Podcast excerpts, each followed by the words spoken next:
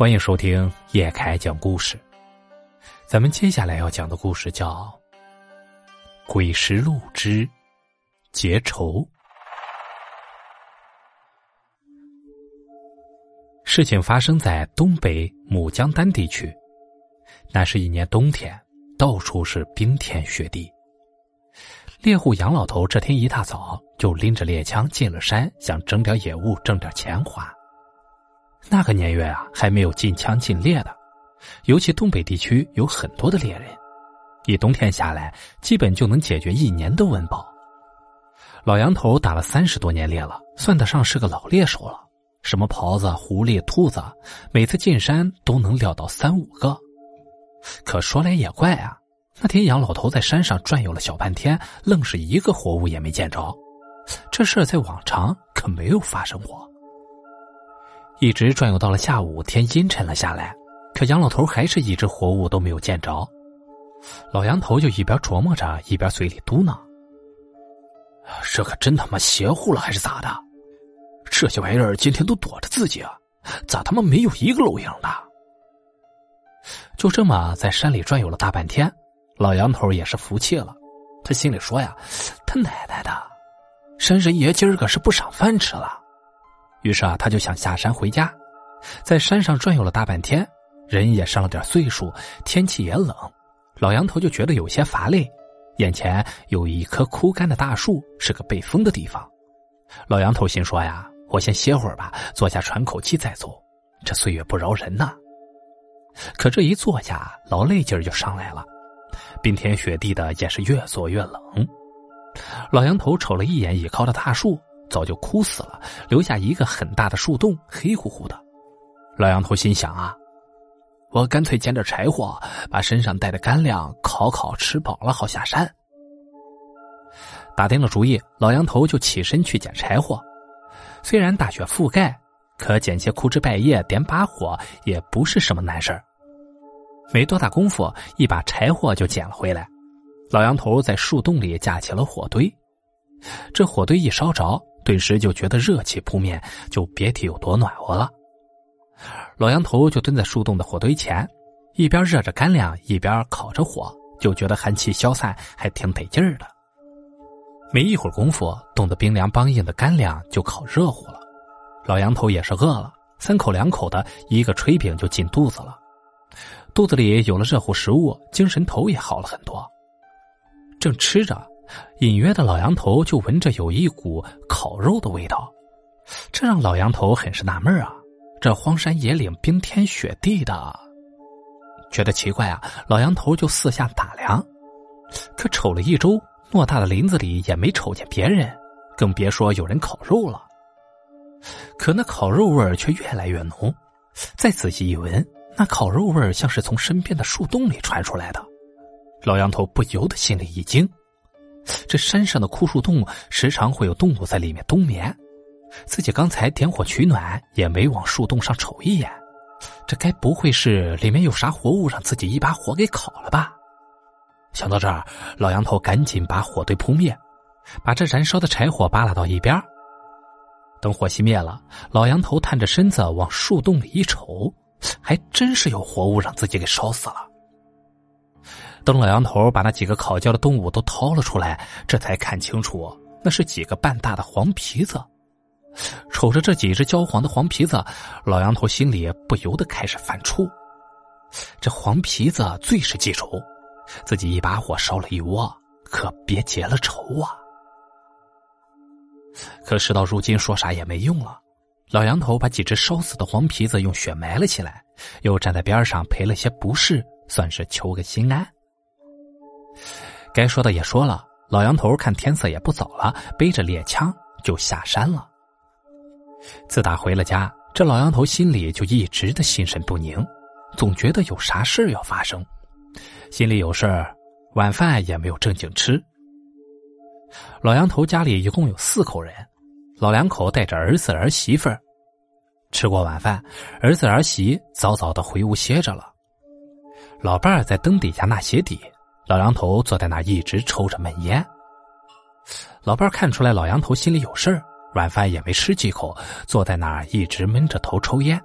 就问老杨头是不是在山上遇到啥事儿了。他爹呀，你这是咋的啦？我看你打山上下来就无精打采的，是遇上啥事儿了吗？哦，嗯，没啥事儿，跑了一天山，有有些乏了。老杨头怕老伴儿担心，也没说山上点火取暖、烧死一窝子黄皮子的事儿，只说是自己啊在山上转了一天，有点累。老两口唠着嗑，突然就听着窗外传进了一阵撕心裂肺的哭声。这半夜三更的，那撕心裂肺的哭声在夜里听着很是瘆人。老杨头的老伴听着心惊，可没听说谁家死人了呀。这哭声分明是在哭丧啊！这大晚上的，谁家哭丧呢？没听说谁家死人呢。哎呀，我出去看看啊，咋听着就在咱家院子里呢？老杨头的老伴儿越听声音越近，到了最后，哭声就像在自家院子里一样，实在坐不住了，就要出去看看。可老杨头心里知道，这哭丧的八成是冲着自己来的，他就想拦着老伴不让去。你干啥去啊？哎呀，别去了，这五更半夜的，明天再看吧。他跟老伴说呀：“这五更半夜的，谁家能哭丧？不一定是啥邪乎玩意儿在作妖。”可是老伴已经走到了门口，推开了门。老杨头的老伴推门往外一看，不由得一愣。就见院子里跪着一个老太婆，面前摆着几个黑乎乎的东西，正念叨着在那哭呢。老杨头的老伴觉得奇怪，睡觉的时候大门都插好了，这是谁家的老太太？是怎么开门进来的呢？哎呀，我的儿啊，你死的好惨呐！娘就出门那么点功夫，你们就遭了毒手了。哎呀！等走得近了才看清，那老太婆长得清瘦，尖嘴猴腮的，手拍着大腿，哭得满脸泪水，嘴里嘟囔着什么自己出去串门，几个孩子在家就遭了毒手。她哭的是声嘶力竭，撕心裂肺。哎，你是谁家的老太太呀？咋能到俺家院里来哭丧来了呀？老杨头的老伴赶紧上前问个清楚。这不认识的，怎么就跑到自己家的院子里来哭起丧来了？这你孩子死了，跟俺家有啥关系啊？可那老太太根本不理杨老头的老伴自顾自的又哭又嚎的说：“几个孩子死的太惨了，要老杨家偿命。”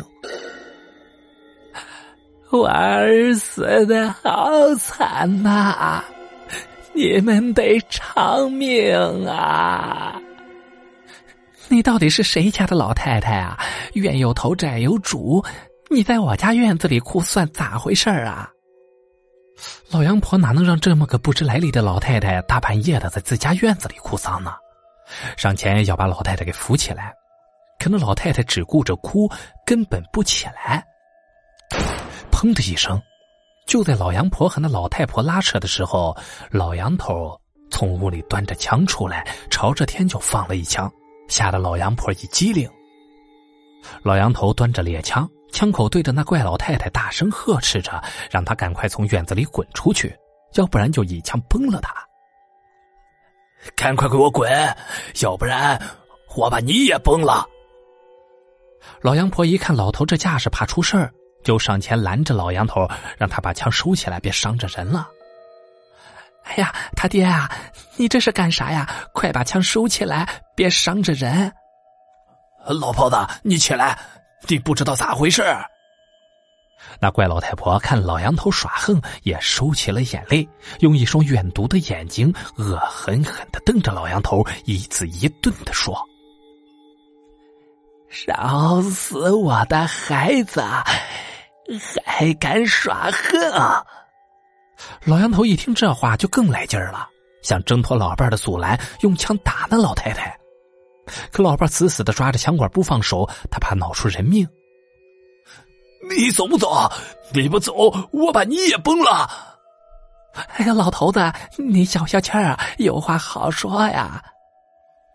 那怪老太太一俯身，捡起地上的三个黑乎乎的东西，向院子外头走去，一边走，嘴里一边嘟囔：“杀了我的孩子，还敢耍横！”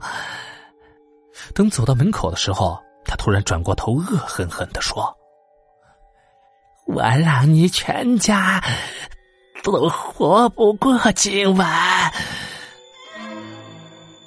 等那怪老太太走远了，老杨头让老伴推嚷着进了屋。老伴看出了老杨头有事瞒着自己，就质问老杨头到底是咋回事啊？这到底是咋回事啊？你是不是有啥事瞒着我？啊？老杨头知道事情瞒不住了，就把自己白天在山上怎么点火取暖、烧死一窝子黄皮子的事给老伴说了一遍。老伴一听可吓坏了，都知道黄皮子那玩意儿最是记仇，这一下子烧死了一窝，难怪那老太太上门哭丧要找他偿命。那老太太八成就是老黄皮子骗的。啥？你烧死了一窝黄皮子？哎呀，那玩意儿可记仇了。哎呀，我也不是诚心的呀。啊，事儿已经出了。他敢再来，我就一枪崩了他！我看他怎么做妖。老杨头也不是善茬子，这几十年下来，什么活物没打过，也没怎么着。他发狠的说：“那黄皮子敢再来，他就一枪崩了他，一了百了。”狠话说了，可心里还是犯怵啊。外面吵得厉害，儿子儿媳妇都没动静，也没有出来看看。老两口到儿子屋里瞅了瞅，两口子睡得正香。老两口又在屋里商量了一阵，也没个好主意。到了后半夜了，也没见老黄皮子再回来闹腾。老杨头两口子困得不行，也上炕睡了。可在那天夜里，老杨头家的柴火垛莫名的起了火，火势蔓延的很快，片刻之间，整个房子都淹没在了火海之中。因为起火的时间是后半夜，人们都在睡眠中。没人发现老杨家着火了，等到有人发现把火扑灭，房子已经烧塌架了，而老杨一家四口人都烧死在了那场大火里。让人不解的是，老杨家的四口人都烧死在了炕上，没有一点挣扎的痕迹，甚至烧成焦炭都没动一下，还保持着原有的睡姿。后来有人说啊，在老杨家起火前。看见几只大黄皮子在老杨家周围转悠。好了，今天的故事啊，到这儿就结束了。感谢您的收听，咱们只听故事，切勿迷信。如果你喜欢叶凯的故事，请帮忙订阅加关注。